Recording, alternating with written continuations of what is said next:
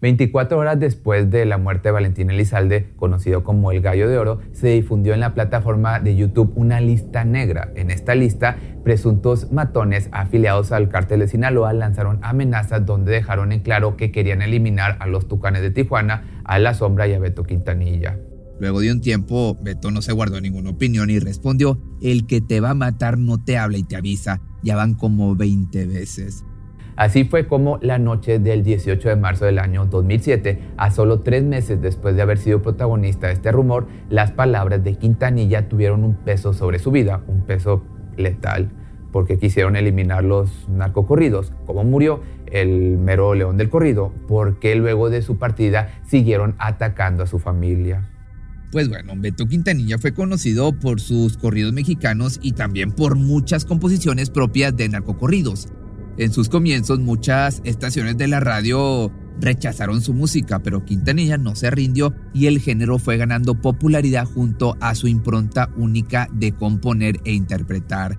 Por esta razón, con el tiempo gozó de reconocimiento en las fronteras y ciudades más grandes como Los Ángeles, Chicago y Houston, en Estados Unidos, claro y por su manera de describir las condiciones sociales en donde se desarrollaba el narcotráfico, su figura siempre estuvo envuelta en rumores que iban desde amenazas sobre su vida y la de su familia por parte de mafiosos o narcotraficantes y también hasta noticias falsas sobre su propia muerte. Pero ya te di una super introducción, mejor te invito a hacer un repaso de quién fue uno de los primeros paradigmas de los polémicos narcocorridos en este país, en México.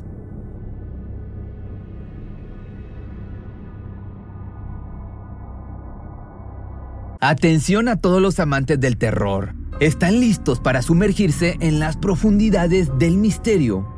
Pues les presento Archivos Perdidos, el podcast que explora las historias más escalofriantes de México. Archivos Perdidos no es solo otro podcast de horror, es una experiencia única que te lleva de la mano a través de historias como si estuvieras ahí mismo, viviendo los eventos junto con los protagonistas. La producción del podcast es impecable, con una narración cautivadora, efectos de sonido envolventes y una música que te sumerge en cada narración. Y si has vivido algo inexplicable, envía tu historia al correo archivosperdidos.genuinamedia.com y únete en este viaje a lo desconocido. Y no olvides también seguirlos en Spotify y Apple Podcast para no perderte ningún episodio. En resumen, si eres un amante de los misterios y las historias intrigantes, Archivos Perdidos es una adición, un complemento obligatorio a tu lista de reproducción.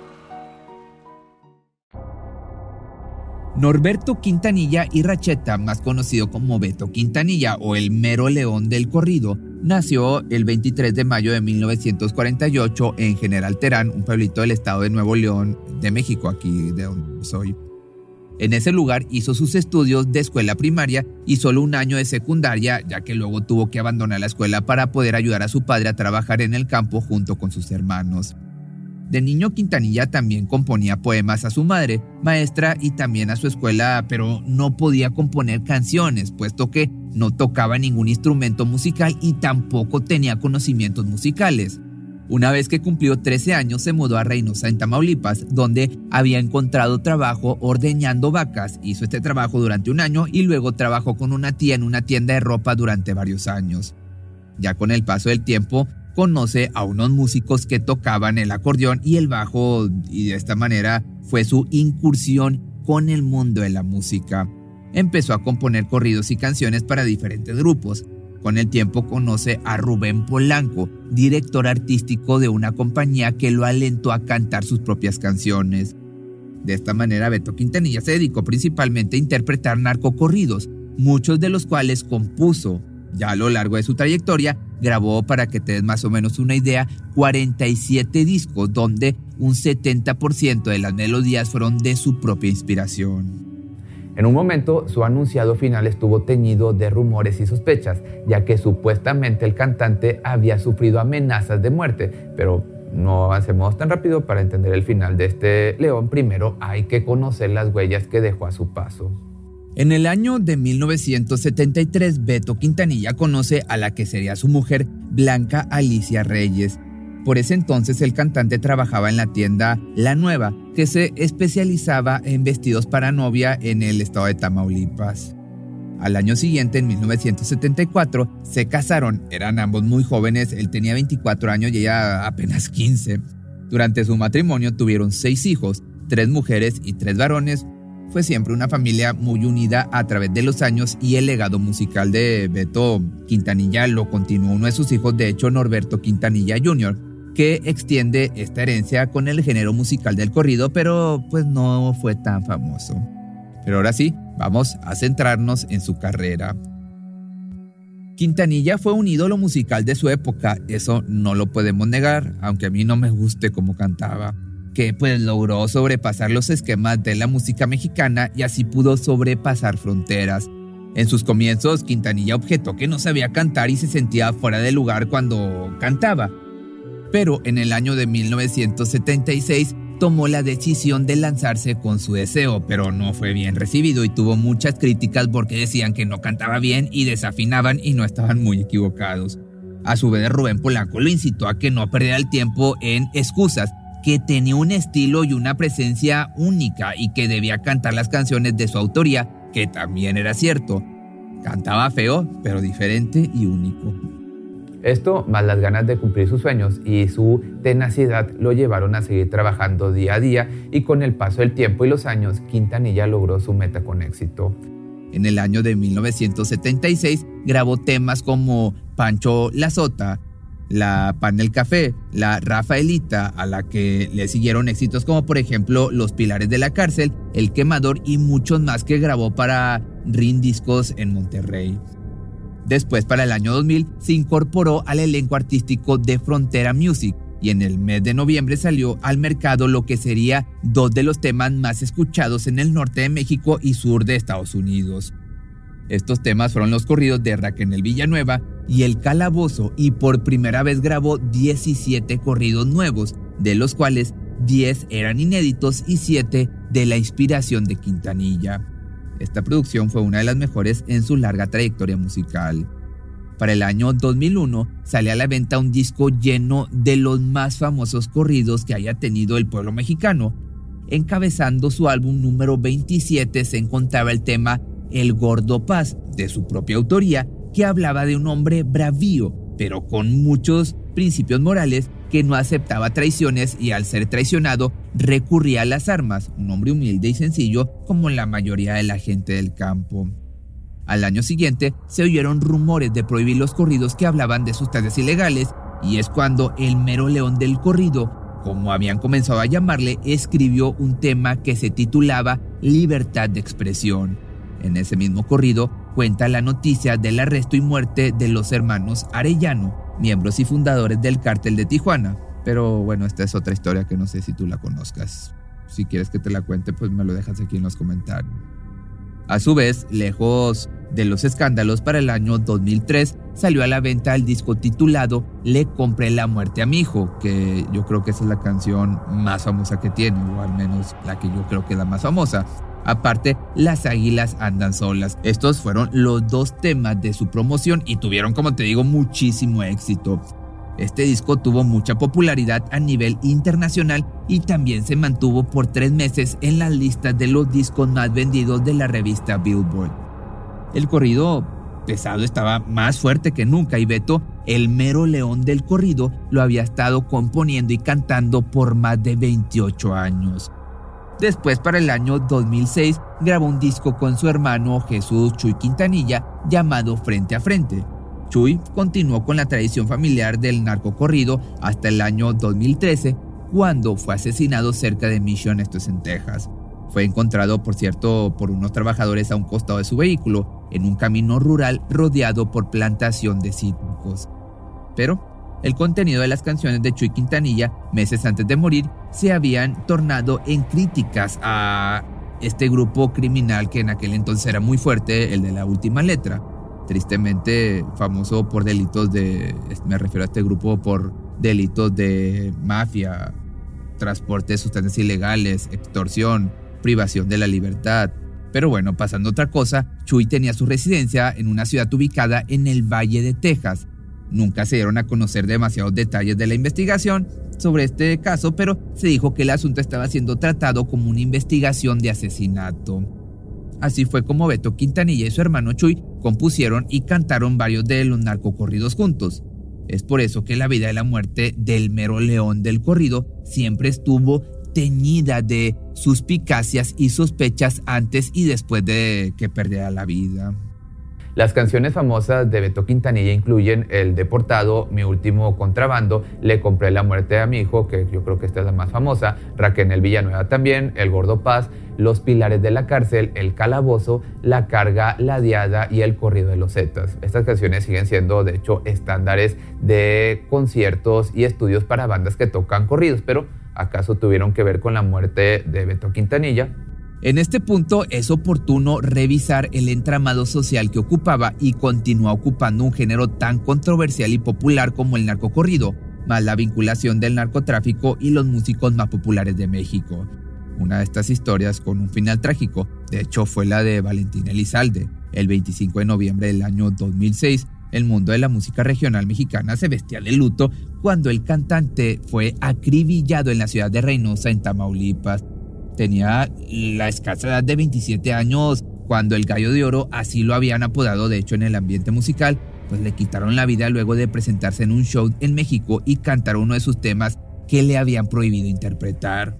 El atentado que sufrió cuando se encontraba en la cúspide de la fama sorprendió a miles de mexicanos ya que se había convertido en uno de los cantantes favoritos.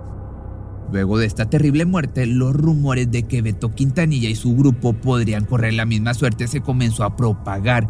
Estos rumores fueron desmentidos por su mujer Blanca Reyes. La esposa de Quintanilla dijo que esas noticias eran falsas, pero que de todas formas habían tomado precauciones y cuidados con respecto a su familia. Después, para enero del año 2007, inexplicablemente se corrió la noticia de que Beto Quintanilla había sido acribillado en la ciudad de Manta, en Tamaulipas, Blanca a su vez contó en una entrevista que a las 6 de la mañana sonó su teléfono y un empleado de la familia le comunicó que había fallecido su esposo.